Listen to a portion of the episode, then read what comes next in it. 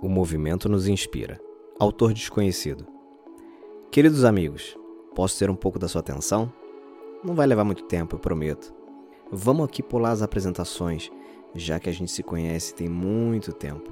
Sim, sou eu, primeiro de janeiro. Eu sei que não tem sido nada fácil desde a última vez que nos vimos, mas vim aqui te lembrar que estamos prestes a nos encontrar novamente muito em breve. E eu queria aproveitar para te dar um pequeno conselho, uma palavra na verdade, mas que vai te ajudar a encarar os outros 364 dias mais facilmente. A palavra é movimento.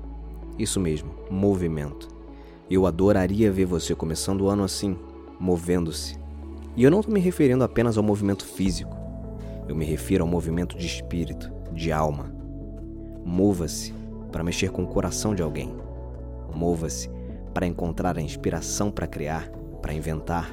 Quando você está em movimento, não tem espaço para dúvida, para medo, porque isso te impulsiona para frente, te faz mais forte, mais sábio. Confie em mim. Escreva em um guardanapo ou no seu smartphone.